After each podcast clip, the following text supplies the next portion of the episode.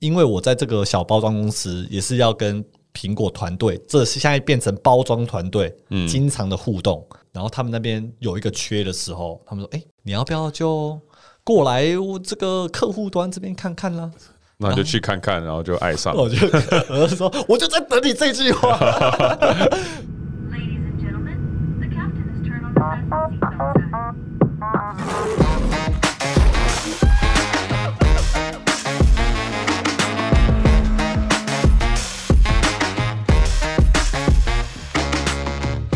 大家好，我们是 The Dude Man，我是 Eric，我是燕。这集的跳脱都市圈呢，我们要探讨的是怎么评估是否要改变现有的生活形态，跟如何评估是否要跳脱出自己的舒适圈。对，然后在这集录之前，其实我们在 IG 问了一些粉丝的问题啦，收集大家可能现在有的问题，整理出来几个不一样的呃 categories。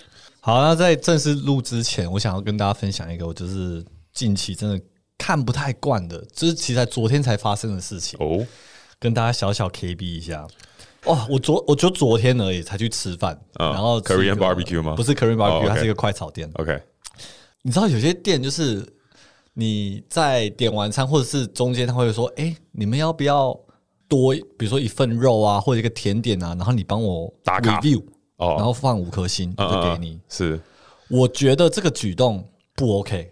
就是，我觉得你可以说哦，我给你就是多一个菜啊或甜点，可是你就去帮我评论就好，你不要限制我一定要几颗星，打几颗星，对啊，这是他们的行销手法。但我我我了解，就是以一个客人的身份，你要逼我放五颗星，那个感觉不太好。因为就 OK，就算我原本想五颗星，你现在逼我五颗星，是有点是我是被逼的，不是我自己发自内心想要给五颗星。对啊，就是有点，就是好像我我的这个这个票被你买走了。对，就你的价值观就是值一个蛋糕这样。对，就是 就一个蛋糕哎，就一块小蛋糕。那我就觉得，piece of cake，我就觉得以店家的角度，他他对他来讲就是送这个蛋糕也好，或者送什么菜也好，对他来讲也是钱嘛。是是是，你为什么不拿这个钱？你真的要去买你的这个 reviews？你就花钱去自己去买这些 review 就好。你不要跟你的客人，他是今天来这边消费，嗯，他真的吃的开心或不开心，我觉得会让。客人的心情不太好，我会觉得啦，可能一块蛋糕的 CP 值比较高啦，唉，有 有可能啊，反正我觉得，no no，我就不吃了，不吃蛋糕了。是是是，我觉得我觉得可能有分两种人，有些人就是会，我就是看到喜欢不喜欢的东西，我会上去 review，对。啊，有些就是我就是不管怎样好不好吃，我都不会去 review 的，对，所以如果你不管怎样都不会 review，你。多给我这个蛋糕，叫我去做一个我不想要做的事情的时候，那个 friction 好像会多一点。对，anyway 你都不想弄，不过大家可以在 Apple Podcast 帮我们留一个五星好评，好吧？那有留五星好评的话，我们可以抽一个人出来，要送你一个什么东西？没有啦，不能啦，我们就是大众免费听嘛，对不对？我们就是就是你听开心就就开心嘛。啊，如果真的想要支持我们，就五星好评。对啊，这样我们开始回来探讨，我们每一集后面叫大家五星好评。对，这这是不一样的嘛？因为我们是提供一个免费的 podcast 给大家听。对，就你没留，你还是可以听，对不对？我去昨天吃饭是。哎，你你不留五星的话，我不给你这套菜。嗯嗯，就好像如果我们这个 example 来讲的话，这个就不能这样做。就是比如说，哎，如果你大家留五星好评在 Apple Podcast 的话，我会给留五星好评的人多一集大家听不到的内容啊。不行嘛，对不对？对，不行，不行。对，好了，那大家还是留个五星好评，谢谢大家。好，anyways，好，总之呢，我们从粉丝那边归纳出很多不一样的问题，都是跟跳脱舒适圈有关的。那我们主要是问大家说，在遇到可以跳脱舒适圈的情况的时候，有没有就是很两难，不知道该怎么办的时候？嗯，那第一个 category 就是很多粉丝问说，要不要做一个 gap year？打工度假就是工作一阵子了，是不是应该休息一下，或者是去体验不同的人生？嗯，其实 gap year 分就是在工作的时候的 gap year，跟在大学就是学校的时候也有人 take a gap year，从就是跟完毕一年啊，可是你哪一年可能去，有些人去工作，是有些人去旅游，嗯，就是探讨自己。那你觉得大学毕业应该要 take a gap year，还是等工作一阵子之后再 take a gap year？我觉得你这个 gap year。是经济独立吗？嗯，就是如果你大学毕业了，然后你还是要花父母的钱来做这个 gap 我觉得是有点不负责任。嗯嗯，我个人这么觉得。然后可能要看这个 gap year 的用意是什么。对你是要拿它来休息养身体，还是你是要拿它来体验人生，然后让自己生活更充实？对，就如果你是要拿来我不知道休息的话，感觉是工作一阵子才会需要的，因为大学毕业好像不需要这个 gap year 啊。对反正我回想我自己大学毕业的时候，我很想要赶快出社会，我想要去学一些学校学不到的东西，嗯，然后在职场上有办法学到，我会有这些动力啦。所以我现在很难想象回去，如果哦，我有这个时间，就算我是经济独立的，可能打很多工啊，我好像也没办法让自己去马上毕业后马上用 gap year 欸、嗯，可是我现在回头来想，就是工作一阵子之后，对我有点后悔，就是大学的时候我干嘛那么急着毕业？为什么不慢慢来？或者是大学毕业之后为什么不 take a gap year？所以你现在回到过去，你会觉得你在大学毕业后，你马上会想要 take a gap？没有，可是我是在工作一阵子之后才回想说啊，为什么那个时候不珍惜更自由的时间？哦，就你真的开始工作，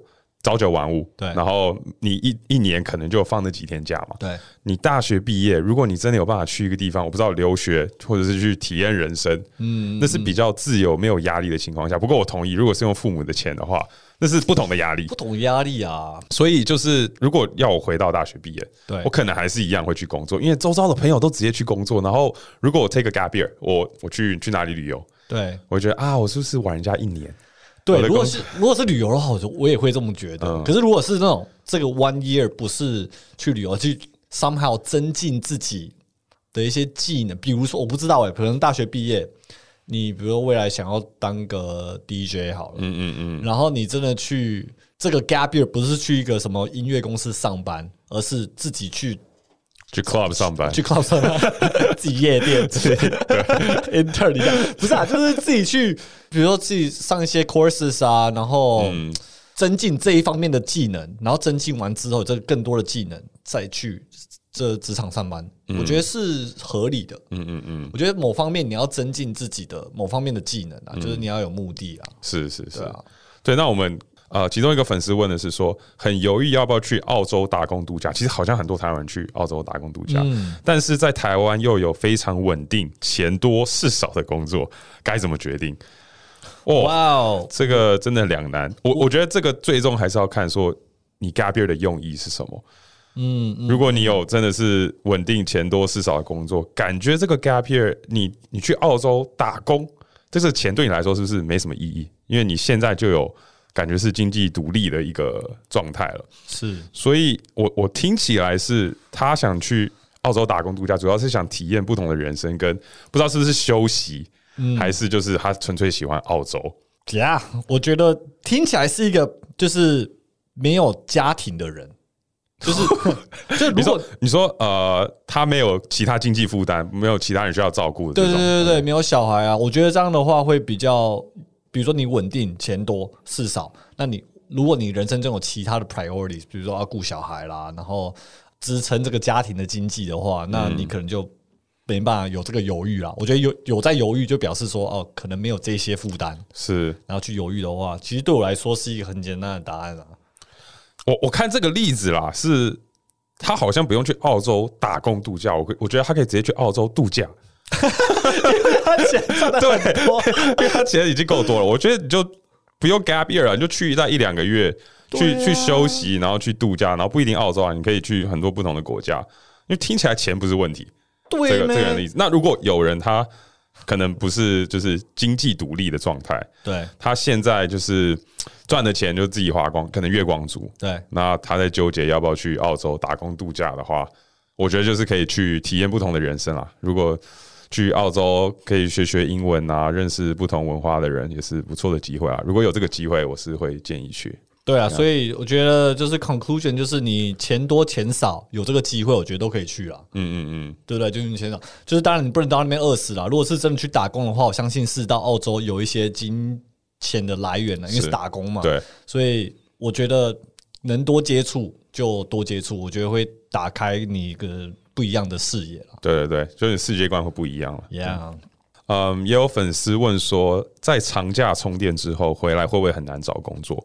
怎么样让 gap year 名正言顺，而不是只是想放弃，就是玩玩而已？是不是需要设立一年啊、呃所需要达成的目标？我觉得这跟我们刚刚上一题就是也有带到，就是你在开 gap year 开始前，你可能就要先帮自己设这个目标，就是你为什么要做这 gap year？这 gap 一年后你想要得到什么东西？嗯嗯我觉得这个就已经回答自己，你这一年有没有达成，或者是有没有达成目标，就是一年后你已经可以包装这个答案了。嗯，不用，如果你是真的玩一年，然后玩得超爽，环游世界，然后一年之后你再回来问这个问题，我觉得就是有点你要很硬的去包装，就是因为他就是没有本来就是没有什么大目标的，然后你真的是爽了一年的话，那你下一个面试真的是要讲的比较硬一点啊。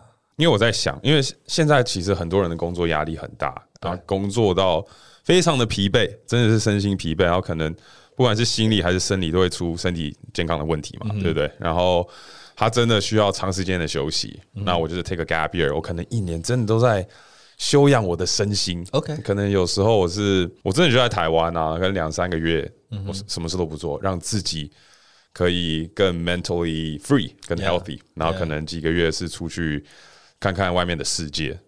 这样子的话要怎么办？因为其实以雇佣者的角度，他就觉得哦，你就是休息，你抗压性不强。嗯哼，这个时候该怎么办？我会觉得，如果你已经需要真的让身心灵休息一年，嗯，你应该在决定要休息前，你已经发现你真的已经生了，就是生病了。生病了，嗯，就是你压力已经大到说，这这不是一个一两个礼拜休息能够解决的事情，是。我要休息一年，就是一定是不管是私人的一些因素，或者是工作场合给你压力，造成一些心理上的病，嗯。呃，然后导致可能是就身体上的病都有可能。对。那我觉得就是这就实话就讲出来，就是之前发生什么事，然后我真的生了一场大病，然后我需要。可能这几个月的时间来 recover，然后就是讲你 recover 的状态。如果你真的需要一年的时间 recover，那就是一年时间 recover。如果你是中间半年就 recover 完了，然后后面半年去做其他的自我探讨或自我的进修是怎么样，是我觉得就把它讲出来了。我觉得就是。我觉得怕遇到的人就是啊，你其实也没有压力那么大，然后你就辞职了，然后就在那边爽个，真的就爽一年，然后在家里废，然后完全没有成长，没有督促自己要干嘛。那到时候你真的下一份工作，你真的就你不知道讲什么，就是这一年是空的。这种人自己他可能也不知道怎么包装，因为他就知道他自己在废。对啊，这样就真的比较难。可是如果是我们讲前者，嗯，如果你真的意识到你需要很长的时间休息，你有这个意识的时候，其实你也不用想说，OK，那我下一份工作怎么办？因为你其实就是需要休息就。休息啊。那真的是休息之后，你你觉得你准备好了，嗯，你再去重新探讨这个问题，就怎么样去找下一份工作，嗯嗯。好，那另外一个比较大的类别就是很多粉丝会问说，是否该换工作？那跟怎么去选择要去哪里工作？嗯，那其中一个粉丝就说，现在有一个非常稳定的工作，薪水也 OK，该不该换？或者是该去很累要加班，但是年薪百万的大公司，还是持续待在现在的公司爽？年薪五十万的小公司，我觉得我们的粉丝的这个年年薪收入好像都蛮好像都不错啊，哦都都是不错哎，钱多事少，离家近。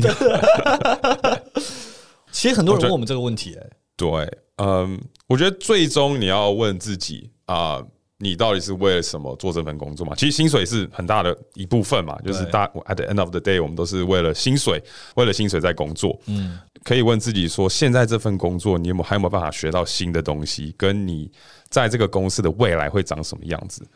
就算你现在有办法学到新的东西，可是你感觉你看你的 managers，他们他们的生活不是你想要生活的话，那我觉得也可以考虑是不是换下一个公司。呀，我觉得在你整个 career path 里面都有不一样的阶段。就比如说这个问题，如果是一个可能刚出社会到可能三十岁左右的人在问，跟如果这个问题是五十岁的人在问，我会觉得就是会有差，就是因为你人生的目标已经不一样了。对，如果你前面 career 可能刚刚起步前几年，然后你是为了这个钱在努力，可是就是很就是可能他钱比较多，可是他就很爽，然后也没有、没有成长。我觉得就是 career 初期这些软实力，嗯嗯，相当重要。是。对，呃，然后可能燕你刚刚说的另外一个阶段就是比较后期了嘛，你后期可能你该就是学到的技能，不管是软实力还是硬实力，可能都已经到了一个阶段了。你可能思考的就是我还有没有办法继续往上爬嘛，就是一个 corporate ladder。那那个时候可能比较重要就是钱，然后跟你跟公司其他人的互动，跟你有没有办法继续往上爬。Yeah, yeah, yeah. 你在公司里面的影响力，对，然后可能真的到真的六七十岁。可能应该也退休了，可能就是五六十岁的时候，你可能也要想想你的身身体健康，跟有没有自己的时间陪家人，或者是让自己的生活品质更平衡一点。对，所以大家如果这个问题的话，我觉得就是问自己，你现在人生阶段的 priorities 在哪里？你觉得什么东西对你来说比较重要？对你现在是注重钱，还是你想要学习，还是你想要有一个生活品质？嗯哼，就是要呀，问问自己。那当初你自己在转换工作的时候，你换了几个工作？我在一个医疗保险做实习，到一个退休金公司做了大概一年，然后接着换到产险公司三年，然后又换到另外一家公司也是产险，然后这样三年，所以三家四家公司四家公司。对，那你经历的就是在转换这些公司的时候是？怎么去思考这些转换？对我前面两家是蛮明显的，呃，我从我在医疗保险实习嘛，他给我一个全职的机会嘛，我当下，所以你刚从 Berkeley 毕业之后是先接一个实习？哎，其实没有哎，我有一个小小的算是 gap quarter，哎呦，对对对，这不是 gap year，呃，怎么说？就是我我毕业的时候，我我那时候在那边纠结啦，就是其实我有其他工作机会，但是我就是只想要精算的工作，OK，然后当下。可能我不知道实力不足，还是就是当下我我最想要那个公司跟精算的产业，他们没有在找人，OK，所以我就有点傲娇，我就想说，OK，那我拿这个时间，我继续考我下一个精算的考试，跟我因为就是你知道大学刚毕业，我想说直接进职场，然后继续考试的话，好像哦压力会山大，OK，所以我想说，OK，那我就继续考我其中一个考试，然后接着慢慢的找我下一个工作，是我跟精算相关的工作，OK。对，所以其实我那个 gap quarter 也不是在混了，我就是有在继续考试。哦，就专心考试。对，然后真的有考到下一个考试。有有有，而且顺利找到工作了。对，哦，而且因为那个考试，他那次我没过的话，他会改版啊。听说改改版之后会超难考，所以我当我当下就很紧张。我对对对，我想说，OK，我这个时候做一个我可能没有很想要的工作，然后我可能考试又不会过的话。该怎么办？你知道，想很多嘛。所以我想，OK，好，那我就努力一次把这个考试考过，在改版之前考过，然后后面再认真找工作。OK，对，反正后面就我就到了医疗保险的实习。OK，然后我实习完，我就觉得医疗保险在美国这个产业，就是这个趋势不是很好的，因为那个时候刚好遇到 Obama Care，然后不知道未来到底会长什么样子，不太稳定。然后以精算的角度，医疗保险。能做的分析比较没那么多，它的这个弹性比较不多，所以当下我想说，OK，那我不想要做医疗保险，我可能想要做产险。等下，所以你是从 internship 在同一家公司直接转正职吗？没有，他有给我一个正职 offer，但是我想说我不想要走这条路哦，所以那个时候我就选择 take a gap quarter。哦，I see，I see，哦，所以是毕业的那个 summer，对对对，summer 得拿到 internship，对对对，然后再拿这个 quarter 去专心考试，专心考试，顺便找到一个我真正比较想要做的产业。Got it, got it。然后其实后来退休金来的时候，啊，不是退休金，还没退休，还没退休，退休金来了，哇！这个在这个退休金公司工作机会来的时候，我也在纠结，因为它也是在一个走下坡的产业，但是当下我就觉得 OK。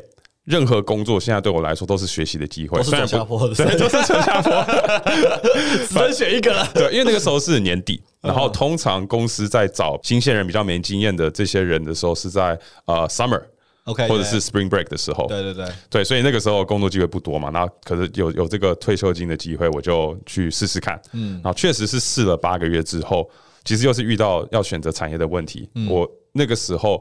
要开始选我要走哪一个产业，因为考试会不同。OK，对，所以我那个时候如果要继续在退休金，我就要选退休金相关的考试。是是是。然后我当下就做一个，就想说 OK，好，那我要换的话，只能现在换。嗯，就 Now is the time。OK，所以我就直接辞职，然后刚好找到一个产险相关的工作机会。所以其实就是为了我想要做的这个产业去换的工作。哦，对，那在第一家产险工作做了三年之后。我就觉得 OK，这家公司我该学的好像都学到了。嗯，三年其实是刚开始是算蛮久的，你说以第一份工作，第一份工作啊，对啊，算我第二家真正的公司啊，因为第一个退休金待了快一年，对。第一个产险公司我就是待了大概三年，，OK，然后那个时候就意识到说，嗯，我在这边我的 hard skill 好像学的差不多了，OK，然后公司那个时候其实有点变动啊，一直在 rework 啊，然后感觉要被人家买走了，然就公司本身在走下坡，公司本身在走下坡，然后我在那家公司的最后一年，我换了五个 manager，对，就是这么的乱，都没有换到你身上，没有换到我，对啊，怎么没换到我？换那？么多人，自己到拉上去就好了。对啊，不过那个时候我还是一个 analyst 啊就是你那个时候要我变 manager，我想说，哎，我好像有点早。对对有点早，对，所以就是觉得好像该换了一个公嗯。司，然后确实到下一个公司，我有很多做 presentation 的机会，嗯然后很多嗯空间可以展现我的领导能力，你的软技能。我的软技能，对发动软技能，发动，对对对，然后 全公司的人都吓到，这样。哇。没有啦，对啊，所以我我我换工作的原因其实都不是为了钱，对，因为我钱就是从考执照那边可以加上去，是那我主要就是选择我想要做的产业，跟那个时候审视说我还有没有办法继续学习到新的东西。OK。你呢？其实我的我的我的路也是有点颠簸啊，就是我大学毕业的时候，因为我在大学已经就是在加州已经待了大概十一年了，然后想说啊，世界这么大，我就想要就是找就是外周的工作，所以我就丢超多外周工作。其实我就不 care 我到什么产业，真的不 care。就是我那时候是读机械工程嘛，其实机械工程你可以做的是蛮多的啦，只要有产品有硬体，它就需要机械工程师。嗯，他就乱丢，就撒网式的丢，然后最后就是到西雅图的一家做飞机设备的，就我们这个设备会卖给波音之类的，然后帮他们组装飞机。反正我就到西雅图那边，哦，好酷哦！这个新的州啊，都没来过西雅图，而且哇，面试的时候好酷哦，他他还付钱让我飞去面试，你知道，大学自己很重要就觉得很重要哦。反正面试也蛮顺利的，然后就中了，就就上了这样。然后后面其实我那一家公司才待六个月，嗯，主要为什么我会离开那家公司有两个原因，一个是天气真的太冷了，然后超冷，西雅图超冷，所以就很 depressing，然后就是很常常心情就觉得很孤单，然后就为我觉得跟第二个原因有关系，就是朋友。不是没，那第三个原因，第三个哦，没有第二个原因，就是因为他工作朝九晚五，哦，就是太规律了，你不太。规律。然后我觉得以第一份工作来讲，就是哎呀，好像这么快就下班了哦，大家的这个这个速度都蛮慢的，因为整个产业就慢嘛，就是 airplane 的东西本来就是很久才。哦你的同事是不是也都是朝九晚五？都是啊就是他的那个 work culture 其实就是准时下班！然后就觉得哦，这有点慢呐、我就学的东西真的是真的是觉得学的东西不够快，嗯啊不够多，然后这就就走了。对，然后那时候有另外一个朋友在富士康，嗯，富士康其实在就是在北加，在湾区啦，戏谷那边有一个 office，然后那个 office 就直接它的成立就是直接在对苹果的工程师，嗯，然后苹果直接就是做 iPhone 的团队，嗯，所以我觉得哇，超酷的，哇，从一个朝九晚五跳到富士康，这个转变真的是很强烈啊！很强。我刚开始没有觉得哦，就是换个公司而已，换本来是一个。做飞机的公司，然后现在换做一个手机的公司。嗯嗯嗯我当时想法是这样，我对富士康、红海根本没有什么概念。对说 OK，反正我就是做 iPhone 啊，然后人手都有一只，这样感觉我做的东西比较有成就感。嗯嗯嗯，就单纯是这样，然后到富士康就发现，哦，shit，这完全是不一样的文化，就是嗯真的很亚洲，然后很前端啊。我会觉得走在自己科技的前端，因为跟苹果工程师一起去开发手机的时候，就是我会那时候开始了解，哇，他们苹果工程的这些设计理念啊，跟他们的工程思维，真的是这个要求真的是很夸张的。就是我还记得，就是那时候我跟那个工程师在研研发一个手机里面。啊、就是电镀吗 laser etching，对，嗯电镀的感觉，laser etching 在里面的一个一个码，然后那个码是大家看不到的哦，就是你们现在打开手是看不到，它是里面给可能组装手机的时候才看得到的东西，根本那个那个 font 多大多小，用什么样的 font，who cares，对不对？嗯没有哦，我刚刚开发了两个月哦，就是在调整手机里面在 laser edge 的时候，比如说它是一个码嘛，可能是二三六 JB 之类的，反正就是会让我理解，哇哦，真的 Apple 做事的这个完美主义，跟他们连大家看不到的东西都这么 care 的时候，就是虽然当下比如说做那个小 project，我会觉得好像啊，大家看不到我在做的东西，后面会这么尊敬苹果，就是觉得他们做事不是只是让外观漂亮而已，他就是从里到外，他们都做的很彻底，就是很完美主义。所以这份工作跟你上一个就是有这样的反差，哦大反差。感觉你是比较喜欢在富士康的生活，那为什么后来又离开？哇，富士康真的让我学了好多东西哦。其实还有更多东西可以学，我都就提早离开。我可能那时候一年八个月、一年半、一年八个月我就离开。然后离开的原因，因为是被挖角。那我被挖角这个公司，我为什么会有兴趣？其实刚开始我就觉得，哦，你要挖角，我说 OK，我跟你 interview 一下。我就是非常处于一个被动的状态，嗯，然后就就买单了。它就是一个包装的小公司，它就是让我有办法直接对 VP，然后直接跟 COO 跟工作，因为他们要开发美国市场，他们是一个台湾公司，可是在大陆有厂，反正就是让我觉得有一个另外新的成长机会。我在这家公司，我可以跟这一千个人，跟大陆的工厂直接说，我们觉得美国市场要的方向，所以我们整个公司的方向应该怎么走，就他给给我一个舞台去去磨练跟展现我我想要有的这些呃 leadership 的 skills。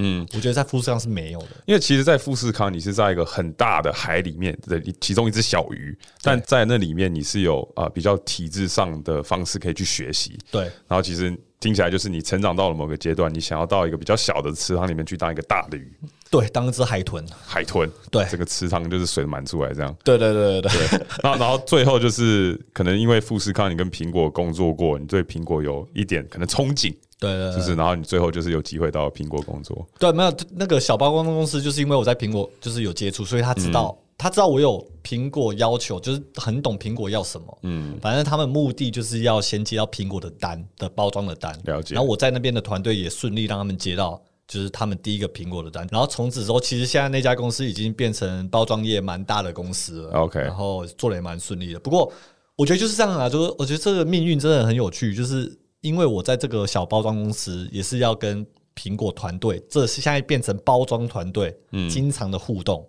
然后他们也看到我的。能力吗？或者是他们也蛮喜欢跟我共事的。然后他们那边有一个缺的时候，他们说：“哎、你要不要就过来我这个客户端这边看看啦？”那你就去看看，然后就爱上。我就 我就说，我就在等你这句话。其实你在跟他们合作的时候，你一直在放线，就什么哎、要不要也没有缺的时候找我这样。我其实那时候都不敢想，就是怎么可能？就是我一直在就是工厂端，这辈子其实都在这个呃 supplier 端嘛，所以我们就想过，哇，有一天怎么可能会去去客户端？了解可，是我觉得就是因为为什么要去客户端？我觉得它就算不是 Apple，我觉得我也其他客户端我也会想去的原因，是因为我前面的资历都是在 supplier 端嘛。嗯其实客户端你看的视野更大，嗯就算你不是这家公司的就是 COO 还是什么 VP 等级的人，可是你能够接触的供应商，就等于我现在只对一个客户，我现在是客户端的时候，我可以接触二十个供应商，嗯，我可以知道这整个领域。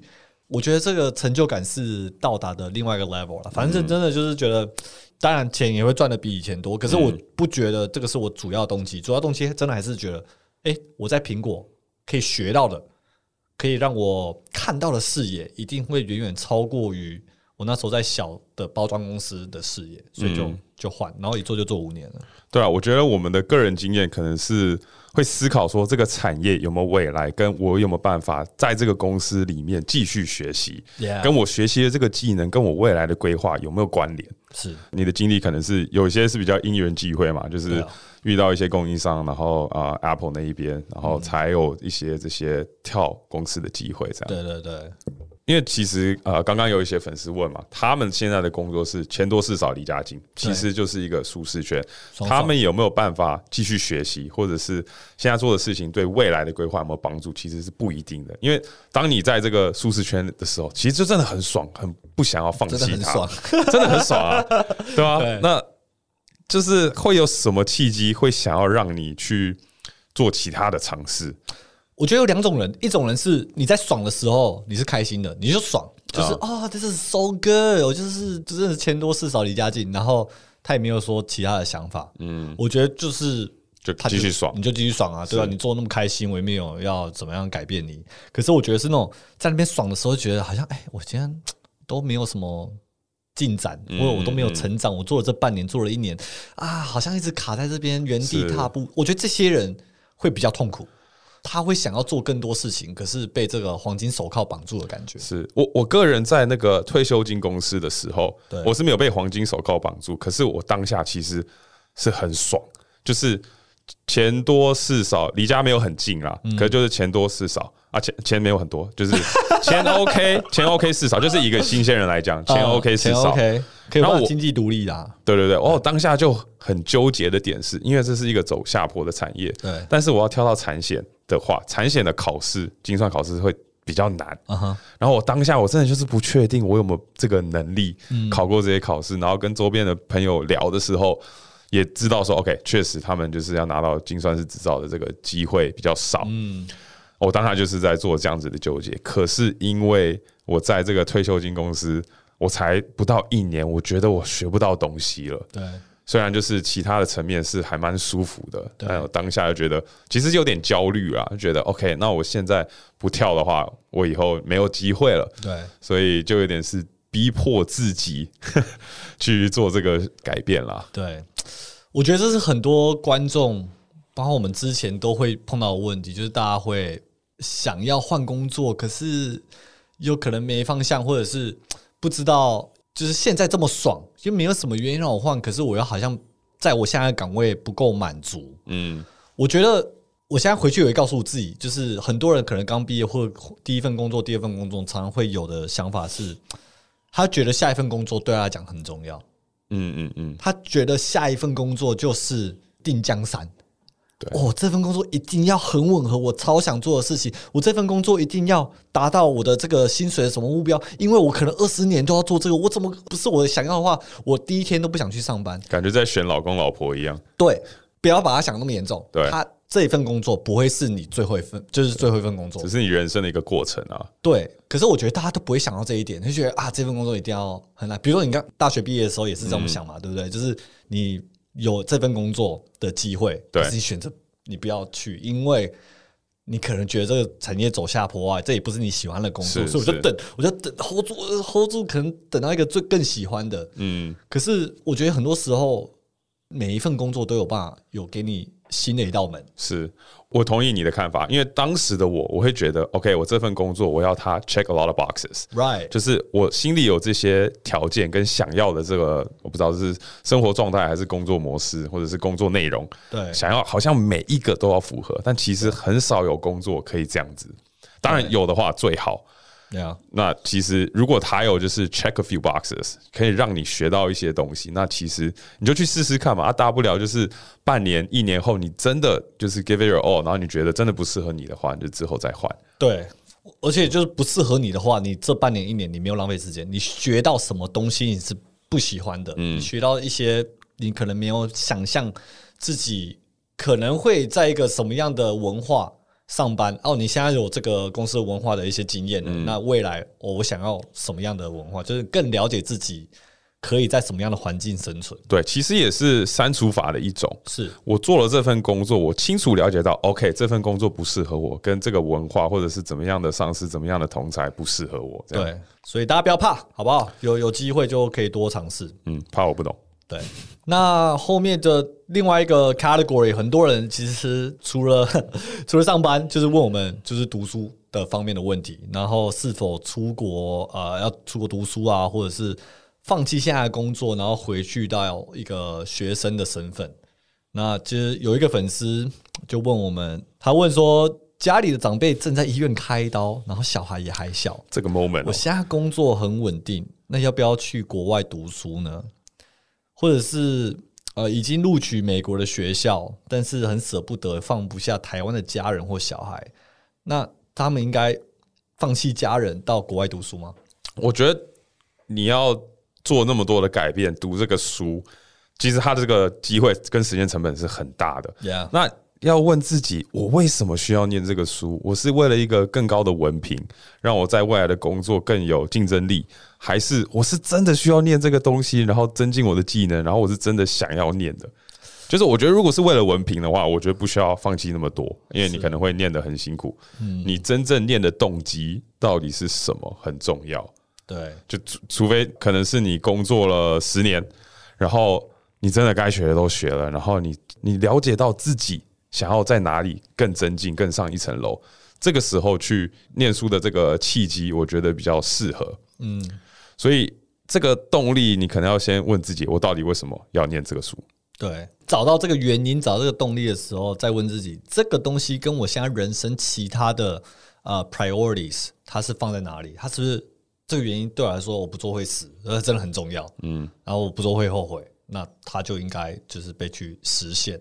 可是如果哎，你又有家人、有小孩、又有其他的，然后你衡量之后哦，你要做的这个原因跟其他的衡量，它不是排第一的，那我觉得你自己心里就也有答案了。嗯，那如果你有这么多放不下的东西，那你又真的很想学这个东西，其实现在网络资源非常的多，很多线上课程。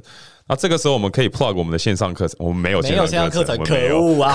差一点就可以 plug，可恶。对，啊反正就是网络资源这么多，你可以先从网络上获得你想要学的东西。对，那就是如果真的只是为了这个文凭，我是觉得不值得放下其他这么多东西啦，或者是你自己审视到底值不值得这样。对，我我这我这边可以就是再跟大家讲一下，我觉得放弃工作去念书，我觉得未来的年代。就是越来越不值得。嗯，应该是说，如果你只是为了考了一个 degree，嗯，我觉得这个不管是 master 啊，或者是什么样的 degree，我觉得就算是 bachelor's degree 大学文凭，以未来十年、二十三十年来看，我会觉得它的价值会越来越低。嗯，因为现在资讯太发达了，就是以一个老板或公司在找人的时候，你是哪里毕业的，你是读什么系，我觉得二十年前来讲很重要。因为资讯没有那么发达，你一定要有这个证明，我才知道你的实力有没有在哪里。可是现在资讯这么多，你到哪里都可以增进自己，让自己成长的的这种时代的时候，哦，你是哦，L U C L 毕业的，Berkeley 毕业的，可是他可能只是高中毕业的人，他已经有四年的工作经验啊，八就是六年的工作经验。我觉得这个东西可能是会超过。一些文凭的价值了。对，以后面试的时候，面试官可能不是问说你是什么学校毕业，他是问说你会不会用 Chat GPT。对，对，你知道吗？真的是要跟进这个时代。就是我觉得比较传统的想法，你会觉得哦，我一定要有学士啊，Bachelor degree 啊什么。我觉得未来不一定。嗯，对，我觉得刚刚的问题，如果是换成要牺牲这么多东西，我该不该出国去工作的话，我觉得这个就是不一样的答案了。因为工作的话，其实。国外的工作机会就是可能跟跟台湾不一样嘛，然后你能学到的东西也不一样。那一样就是审视一下这个，不做这个改变的话，你会不会后悔？做有做的风险，不做也有不做的风险，是要自己去衡量。好，然后还有人问说，如果老婆或女友在台湾有稳定的工作，没办法一起出国的时候怎么办？如果老婆或女友愿意支持，并且放弃一切跟着你一起出国，到真的到时候到那边生活后。产生一些冲突，他可能亲了你说，我都放弃这么多东西了，来跟你来美国，啊，你什么都不做，为什么你不努力读书？为什么你就要躺着废？这样子怎么跟你这个女友或老婆沟通呢？我我觉得，如果真的老婆或女友为了你放弃这么多东西，到了国外啊，你真的 twenty four seven 都在废，我要是那个女的，我也会生气。对，可是如果你是呃，大概九十趴的时间，你真的很努力。啊，你有十趴的时间真的需要休息费，我是觉得他们应该要体谅了。他，你你不可能百分之百都在榨干自己生命，对。但是我就是觉得，就是比较多的时间，你是真的在为了你的家人或者为了自己打拼的话，我是觉得休息一下是 OK 的啦。对了，我觉得就是要 manage expect，要 manage expectations，就是。他出来放弃这么多，跟你一起出国，不管是工作或者是读书，就是他要有自己的事啦。就是他不能只是在家里，这个女友或老婆，我觉得他也要自己的目标。他不能说出国只是说哦，我只是完全没有其他目标，我就是因为我的老公或男友，我就是要陪在他身边。我觉得你要出国的有其他的资助跟目标。对我认识很多朋友，他们把自己的标签就是我是谁的女友，跟我是谁的老婆。嗯，他的整个 identity 是环绕在另外一半的时候，他就是会比较容易去请了你。是，这就这就比较可怕。所以。我觉得 就是像向燕讲的啦，他们就指女方或者是男方，不一定是都是女生为了男生牺牲，也有男生为女生牺牲。就是你要找到自己喜欢做的事情，在一个新的环境找到自己的定位。虽然你对一开始可能是牺牲自己的一切为了对方，到可能不熟悉的地方，但还是要在这个新的地方找到自己的标签，跟让你有成就感或者是有自信的东西。如果我们两个人的女友都放弃他们的一切。就是说，跟着我们，就是在旁边陪伴啊，什么的，就是你敢吗？我会很有压力，是不是很有压力？对，我会觉得你不要哦，对，你先不要，你要不要就是找其他的原因，嗯，来做这些事情？如果是完全为了我的话，I won't let you do it。我我也不会，do it，呀，就是 对啊，他可以做一些改变，去做某方面的迁就，但不能够百分之百是为了另外一半做改变，对，不行啊。对，所以这会很可怕。另外，另外一方会压力很大，然后一定会有吵架的时候，然后他就是这个就会变成吵架的原因。对我都为了你放弃那么多，所以不管吵架谁错，我就是对的。我就所以我就叫你自自自己找一些目标嘛，就做自己找事情做啊。对，就会有这种争执。是，所以啊，大家都有自己的目标啊，不要完全是依赖对方啊。是，觉得是。好，那我们下一个类别呢，是给正在跳脱舒适圈的人们。嗯，就是有人问说，我现在正在跳脱舒适圈啊，但现在还在适应当中，常常会觉得很累、很辛苦，不确定自己是否适合在这个道路上。那正在跳脱的时候，其实会有很多不舒适，就是跳脱舒适圈的定义嘛。那可能是心情上、金钱上或工作上，或者是与人与人的关系都有很多的改变。那这个时候应该要怎么调试这个不舒适的感觉？我觉得不舒适不能长期，就是说，如果你现在生活的这个环境中，always 觉得很累，你 always 心情上、金钱上、工作上、人际关系上都一直是一个很紧绷的状态，我是觉得是不健康的。对，要适时的休息，但你在工作场合哦，你在新的环境你要去工作，可比如说下班的时候，你可以吃一点时间。就是看看 Netflix，看看那个你熟悉有舒适圈的哦，台湾综艺节目哦也好，就是你会觉得哦，这个时候我可以充电，然后找到一些共鸣感。我觉得需要这些充电时间，你隔天或者是待会才可以继续的挑战。嗯，然后我我觉得也可以是。你要跳脱舒适圈的时候，你要在自己的某个生活方面在待在自己的舒适圈里面，你不能在每一个环节都在跳脱。对，比如说我我今年我想要换工作，然后我要跟呃让我很痛苦的男友或女友分手，嗯，然后我要做饮食的改变，我要开始健身，我要开始加入一堆俱乐部去，我不知道就是做一些 activities。嗯，你一次做太多改变的话，你会进入到恐惧圈吧？就是要有一个舒适圈的避风港的感觉。对对对，就是我可能我这个月我就做一个改变，对我专心换工作。嗯，我专心换完工作以后，好，那我努力健身。当然，你可以自己去衡量，有些人可以一次挑战两个东西，有人可以一次三个。但你一次太做太多极端的改变的时候，其实会有反效果。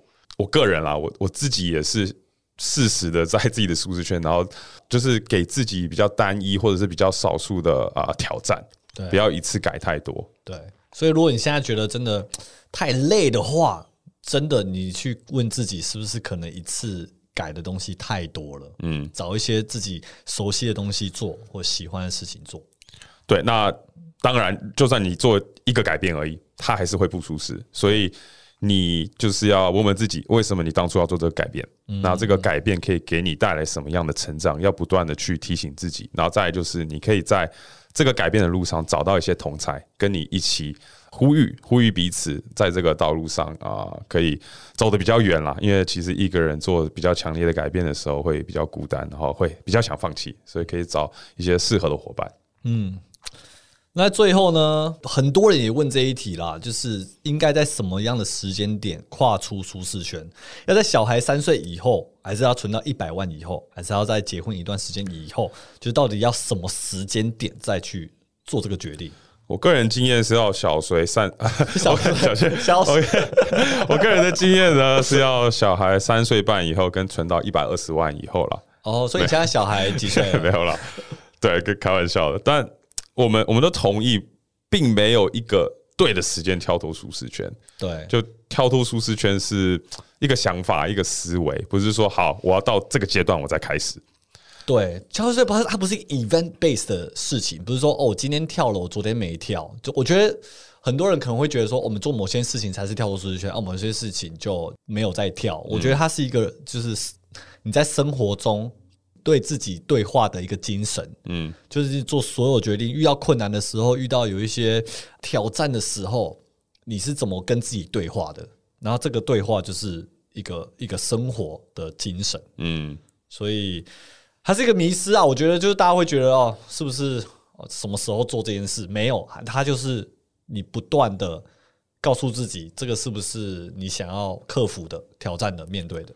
对，就是你当你当然可以去想说，哦，我是不是早一点跳脱我会好一点，早一点做这件事情比较好。但你确实，你过去没做的话，那现在就是最好的时机。嗯，所以我觉得也不要去想这些时间上的限制啦。对啊，想做就开始提早安排啦，就是不要等，就是安排规划，然后做就对了。嗯，好，反正我们这次收集了很多粉丝的这个烦恼，跳入舒适圈的一些疑问啊。本，反正我觉得很多，不管是在工作上，或者是读书的过程中，或者是感情方面等等，就是每一个人都有自己的舒适圈跟非舒适圈，每一个人跳脱的方法都不一样。就是对我来说，可能跳伞已经在舒适圈内了。对很多人说，它是一个超级舒适圈外的东西。所以，我觉得你能想的只是说，这个东西对你来说会不会帮助你成长？这个东西对你来说有没有呃去挑战它的价值？我们很常会问我们的观众，也是说，哦，这个东西不做的话会怎样？嗯，不做会不会后悔？你会不会后悔？然后你想要做的时候，你不要单单只是说，OK，我想这个东西很难，我要我要去挑战它。你同时也要问自己，你在挑战过程中，你愿意牺牲什么？觉得很多时候我们在追求梦想啊，或者是追求一个很大的目标的时候，它为什么叫梦想？为什么叫目标？就是因为它有难度。它的难度来自于就是哦，你本来可以每天费五个小时的，你现在只能费半个小时。因为那四个半小时你要拿去去投资自己或者挑战这个东西上，所以同时去问自己：哎，我要面对这件事，我准备好了，准备好了，我人生要怎么做调整？我要牺牲什么事情？那这些牺牲一定是要值得的，因为我就是为了这个我很想要达到的目标或梦想。嗯，所以我觉得大家在遇到自己的这个抉择或想要跳出舒适圈挑战一件事情的时候，可以去想这个东西对我来说的重要性，然后。我愿意牺牲什么？对，然后再来就是要做一个完善的规划了。没有规划去直接执行的话，你没有一个就是 fallback 的机制，那你如果你可能可以冲个大概三个月、四个月，然后你就爆掉了。所以也要做完善的规划了。对啊，适当的休息也是很重要。是是是，对。OK，谢谢大家这次听我们讲跳脱舒适圈的一些一些问题啊，希望这些回答跟 Q&A 有帮助一些现在有遇到就是一些挑战跟门槛的大家。对，那我们要提醒大家，可以到 Apple Podcast 上面留言，可以问我们感情、人生、事业各个问题都可以。那我们会在每一集的后面回答大家的问题。对啊，大家也帮我们留言哦，希望就是大家留言可以帮我们冲上排行榜。那我们今天节目就先到这里喽，五星留言，五星五星哦，五星留言哦，我们不会给你小蛋糕哦。对五星留言很重要。好，谢谢大家，谢谢大家拜拜下次见，拜。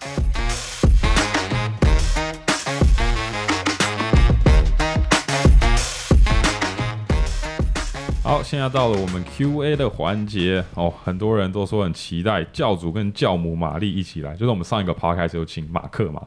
那我忘了为什么他们叫教主跟教母哎、他们就是一个一个教吧，好，对 反正他们两个常常一起主持对啊他们有自己的 radio radio，对啊对对对，，OK，有机会也请玛丽一起来。这样。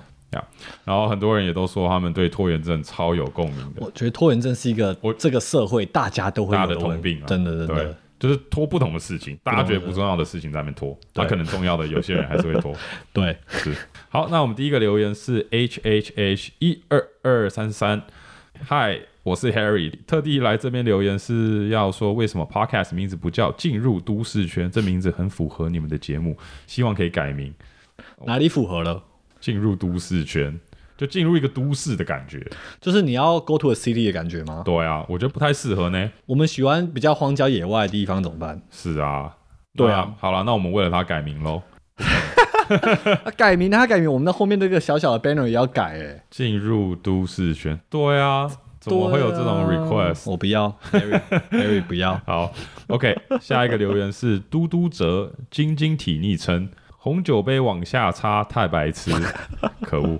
好，听 Eric 实验打蛋发生意外那段，差点以为要植入伯恩的破蛋者哦，三年前就开始植入了，是不是？好然后听到燕看到血块不行，反而是给 Eric 撑住的动力，很有道理。最后很好奇大拇指伤口医生最后怎么说？许愿想听两位更多疯狂又白痴的趣事。我跟你讲，那次我大拇指喷血，我没有去看医生，让他自己好。我真的就是祷告，我就是压着伤口，希望他自己好。然后我记得我们是两个小时后就要坐飞机，对那时候在喷血，然后想啊好啊，那我就撑到回家。对然后如果真的很严重，我再去看医生。对反正就撑回家，想说，哎、伤口好像慢慢愈合。对然后虽然一动还开始喷，然后就、哦 OK OK，那不动不动，，OK，不动不动不不。动不动不动，对对，所以就这样子撑了大概两三天，然后也没有没事，就这这自己好了嘛对，。那我爸妈说，哎、你为什么要一直压着大拇指？哦，没有，就是泡温泉的时候，那个不小心刮到墙壁，然后墙壁石头很尖。这样、啊不哦，过他们现在都知道发生什么事。他们知道你骗他们。对，那、你那边有没有什么疯狂或白痴的趣事吗？白痴疯狂，其实我们出来就是拍片旅游，其实常常遇到一些疯狂又白痴的事。我现在突然想到一个，嗯，应该还没有跟大家分享，就是我们在越南嗯吃佛的那次。吃佛，我跟大家讲哦，这可能会讲个 Oh 两分钟。OK，我是先到，对不对？然后我帮 Eric 点了一一碗粉，我已经在吃了。然后因为人很多，然后所以我们跟大家 share table。对，所以我的对面，大家想象我的对面是坐另外一对，感觉是 couple 吧？对。对然后 Eric 会到时候他他晚到嘛，会坐我我左边。对，就是大家想象一个长桌，然后我是坐主位，对然后燕是坐主位的右边，对对对然后我的左边有一对情侣，对，然后我其实 Eric 还没到的时候，我就在那边吃面嘛，然后我也知道就是对面的情侣自己在聊天什么的。对对对然后 Eric 一坐下来哦，他就马上往左边的那位大哥看，他坐下来，然后 Eric 就跟我讲说。啊，这位大哥只喝汤哦。OK，然后确实，那个大哥他就是先把面可能先吃完了，汤他可能就不喝或最后喝。那可是问题是，问题是这个情侣呢是讲中文的台湾人，他就坐我前面，然后我来不及跟 Eric 讲，他一坐下来，我都还没跟 Eric 说嗨，你到了。他说啊，这位大哥只喝汤哦。我跟你讲，我因为我们我们那时候在越南。超级久了，然后已经习惯任何亚洲面孔都听不懂中文，然后我当时就直接假设所有人都是越南人，所有人听不懂中文，Oh 因为当时遇到听懂中文的不多，不多啦，确实不多。对对对，然后就习惯大家都长一样，然后大家听不懂中文，对，反正我就坐下来，他很奇怪的是，哦不，他们他不奇怪，他不奇怪，他不奇怪，很奇怪。他吃他的粉，他的越南河粉，对不对？对因为我知道有人通常吃面是可能几口面几口汤，对，他是面全部吃完，菜全部吃完，他的汤基本上是满的，他我觉得可以说他一口汤都没喝，七分满，对。对对，所以这么满的一碗汤，然后我到一个越南河粉的店，我就自然反应，说这个啊这个人他只喝汤哦，对，然后燕燕当下超尴尬，超紧张。我跟你讲。他就是我的魂都飘走了，那个瞬间我的魂都飘走了，各位，就是 Oh my God，我瞬间我全整个背都开始冒冷汗，说，他说，哎哎哎，他他们他们会讲中文，他们会讲中文，哦而且我讲的这句话对面是听得到。对，的，他记得到。然后，嚯、我当下就 OK，看我要化解尴尬，我就直接转头说。哎，我忘了说什么。哦，没有，是他为了化解，他们先他们为了化解尴尬，他那个大哥直接说啊，你们也是台湾来的啊、我说哦，谢，我说 Oh, 哦哦，对啊对啊，大哥你哪里来的？他说哦，我我台中人了。然后其实他的口音不像台湾口音，对对，真的不像台湾口音，有一点口音。对，反正我当下就跟他闲聊大概一分钟，对，聊完以后我就继续吃着我的面，我就说燕也没讲话。然后我们过了，就像大家安静了大概三十秒，我跟燕突然开始爆笑，就觉得怎么那么荒谬，那么尴尬。我们不能爆笑出来，我们是那种内伤笑，你知道吗？大家如果不知道那种内伤笑的话，就是一直表情很很纠结，然后肚子超痛，然后也不能笑出声音，出来的这种，腹肌对着，然后我们就是我的眼泪都流出来了，是，然后就在那边憋这个憋这个笑，憋了一分钟，对，就中，真的中了 God，然后停不下来，超尴尬，超尴尬。然后很明显，那个大哥知道我们在笑，对他们也没讲什么。对啊，反正笑完我就觉得，哦，自己怎么那么蠢？我现在想要小白痴，而且我中间一直想要就是让我自己转移话题。对。我说你刚刚是坐车来怎么来之类的，然后我在问的时候我还还在笑，然。后我就可能我要哦，对我刚坐 Uber 来的，然后就开始笑，我们反正就是一直被点到。看认智障，好了不能乱说话。出国的时候，哎，好，那我下次小心一点。好，下一个留言是 Bernie Ling Ling，好，二宝妈很开心，嘟嘟妹有 Podcast 了。现在除了礼拜三之外，礼拜一也有内容可以期待，很开心，加油！我离开台湾工作已经快十年，前后到过两个国家。这是一个不算长，也不是很短的时间。上次回台湾，忽然感受到我无法 follow up 台湾的东西，在异地又因为不是在这里长大念书，所以很多时候会觉得无法融入。两位在美国有二十年的时间，请问你们过去遇到这个状况是怎么调整的呢？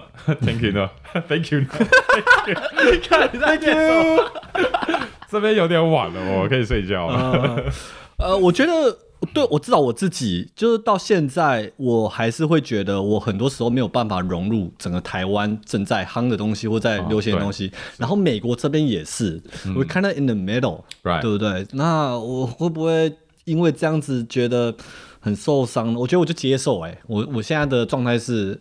我知道我没有办法完全融入两边，不过这就是我的 identity，我就接受它、欸。对啊，你嘞，你你会觉得我我觉得我也是、欸，就常常比如说回到台湾，然后跟朋友吃饭，某个饭局，大家在讨论一个东西，比如说之前那个桃园的狒狒闹的沸沸腾腾腾腾沸沸，有一个成语是跟沸讲什么有关的，对沸闹腾腾腾沸沸。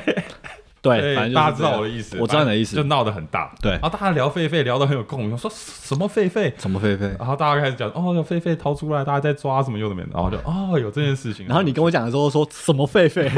怎么会有这种事情？就我也不知道，对所以确实很难融入，就是因为不住在一个地方的时候，你很难东西真的是 happens too fast，yeah，like。too much media every 对 day。了，我我觉得就是接受这个事实。那我觉得这个另外一个好处就是很多事情对你来说都有新奇感，也是不是你熟悉的非常正面的看法。呀。好，下一个留言是 S S Mom 会来台南吗？五集听完后，原来这么缺问题呀、那我就来帮忙增加一题。五月底很幸运的抽到会员试训的机会，真的是好紧张啊！希望到时候不要无言尴尬。不知道你们是否也会怕遇到话很少跟尴尬的粉丝？希望你们可以来台南拍片，好像比较少来台南耶。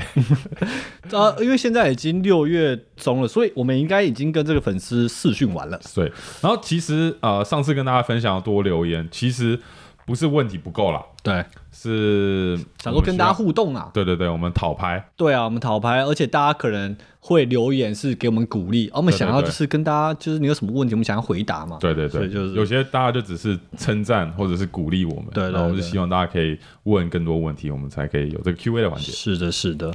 那我们会不会怕到话少的粉丝啊？其实会诶，会啊，会啊。那会怎样吗？你觉得会怎样？其实不会怎样啊，就谢谢他的支持。对啊，我们不尴尬，尴尬就是别人啊。是，对啊，我们还是会跟他聊啊，就是说我们是看到一些粉丝可能话比较少一点，我们对还是说，哎、你是哪里来的、啊？你是住这里吗？嗯这是我们标准的会问的一些问题。是。啊，其实关于这点，我有个 KB 耶，哎、KB 可是这个时候有 KB，好啦留下次没关系，你就讲嘛，你都这个时候提了，你都好好好，OK，就是其实遇到话少的粉丝还好，我们自己开话题嘛。对，那有时候就是我开话题，对然后他也拒点我。他拒点对你，对对对，他说，我说哦，哎，你是来这边逛街的吗？对啊。他说哦，哎哎，那这边有什么好逛的？对他说嗯，我也不知道。然后可是他也没有要走的意思，因为有些粉丝他可能拍完照，他说哦谢谢你，然后我就走掉了。对，所以他他就有点待在旁边，是然后我开话题，然后我一直被拒点，对，然后我说哦好，那那我要走喽，然后他就会过来说好，拜拜。这样子对，所以 好，拜拜。对，所以我有时候我会不知道就是怎么处理这件事情。。我觉得会不会有可能，我不知道啦。嗯有可能就是粉丝过来，他们说：“哦，我是你的粉丝，我看你的影片。他们可能没有那么铁粉，他们就是知道我们而已。哦然后后来拍照完，他们也没有想说要跟我们多聊。是然后就是你一直在跟人家聊，人家也觉得说：“哦其实我也在这边等公车而已，你在跟我聊什么天？maybe 对，那其实其实有一种我也很怕的，他跟你打完招呼，他没有主动说要拍照，也没有主动开话题，对然后据点我。然后我记得有时候你就会，我们两个一在一起的时候，对，你就会主动问说：“哎、你想要拍照吗？”我第一个反应就说：“看，人家没要跟你拍照，你自己主动问人家。”是是那确实你有被打枪过，我觉得很好笑。啊，有有有有一些，我是一个比较贴心，我想说你会不会不好意思？因为如果我一个，我就是换位思考嘛。对对如果遇到一个我哎、我很喜欢看到的一个创作者，对，我想要一个留念嘛，是是是然后，就想哎、那你会想要拍一张照吗？什么的？对，是啦，就是我比较害怕遇到那种打完招呼，对，然后站在那里什么话都不说，都不讲的。对，然后我我不太确定怎么处理，因为这个时候我不想要说，哎、你想不想要拍照？我觉得我觉得我自己是明星嘛，因为我不觉得我把自己这样看待，是是是所以我觉得不知道该怎么处理。那你就跟他要 line 啊，啊不是。哇，太直接了，不是啊不是啊，对啊，我觉得粉丝。都 OK 啦，我我觉得怎样的粉丝都有啦，然后嗯。我们都会跟大家互动啦，对啊。所以大家在路上也不要，我、哦、我知道了，嗯。我最不喜欢就是遇到的粉丝，我们分开的时候，嗯。他说哎哎哎，那那个他就跟我讲哦，他就说哎、那那个一也没有一起来吗？对啊，靠，我也遇到这种，哦我就说嗯没有没有他在忙，还我就我也不会拆穿他，是。我不会拆穿他，我就说哦对他在忙的，哦，对啊，有些人叫我燕，真的假的？对啊，然后我说，哎、燕没有那么胖了，你下次要搞清楚。所以你不要给他台阶下来，你就说我我认错人哦，你是不是没有看我们的影片哦？对，哦，我不会这样，我不会这样。哦，OK，OK 对啊，我就开玩笑的，开玩笑的方式给他台阶下。，OK OK，OK，那我们 Q&A 的环节就到这边，我们下周见喽，下周见，拜拜，拜拜。